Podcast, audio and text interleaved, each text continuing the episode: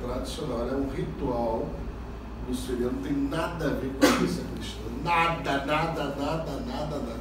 É um ritual luciferiano que visa invocar essas forças para que elas trabalhem a nosso favor, nos enchendo de saúde, vigor, força, prosperidade e tirando isso tudo de nossos inimigos. Fazendo com que eles se curvem e fujam diante de nós. Sabe? Nos dando as vitórias que cada um de nós sabe. Ninguém, eu sempre falo, ninguém está aqui dentro acredita em porra nenhuma. Estou aqui dentro porque tiveram resultado. É, aí o resultado, é lógico, porra, o resultado cria a fé. É a chamada fé com base. É diferente do fanatismo. É a fé com base. Base em quê? Em resultados. Todos os irmãos aqui tiveram. Maior ou menor resultado, mas tiveram. Ninguém está aqui porque só quem acredita, não, que meus lindos olhos azuis, que não são azuis, são verdes. Né? Não estou aqui por causa dessa porra, não. Estou aqui porque viram resultados. Tiveram resultados. E isso se chama fé com base. Sabe? Então, assim, essas forças trabalham para nós. E a missa negra que é feita regularmente nos imanta com essas energias. Nós invocamos as energias dos deuses respeitosamente, né? É, esses poemas belíssimos que são as, as invocações de cada direção que eu compus, eles que você invoca respeitosamente nas suas respectivas direções, ligados aos seus respectivos elementos, sabe? É, os, os, demônios regentes, para que os demônios filhos, vamos dizer assim, os menores, venham até você e trabalhem com você. É assim, os demônios menores, eles obedecem ao que o pai deles manda. Então, se o demônio regente determina uma coisa, o filho faz. E se você quer é, é, comandar um demônio é, menor, você tem que falar o nome do pai dele. E, e não é só falar o nome do pai dele, não. Estar bem com o pai dele. Aí você, aí você vê, nós não praticamos Goécia. E a Goécia é o contrário disso. Ela fala em nome do adversário, do inimigo do pai dele. Olha a merda que está fazendo. E quer invocar um demônio, aprisionar um demônio comandar um demônio.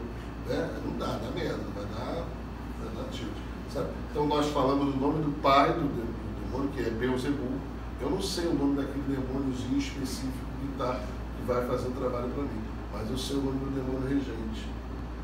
Então eu falo o nome do demônio regente e peço, e ele determina que um venha trabalhar para mim e comigo. É igualzinho, gente. É, quando um, um, fiscal trabalhista se dirige a uma empresa, ele não chega lá falando assim, olha, fala aí que o Zé quer falar, o dono da empresa, com o RH. Não fala isso. Ele fala que ele é fiscal do trabalho, então ele fala sempre o nome do quê? De uma, de uma instituição é isso.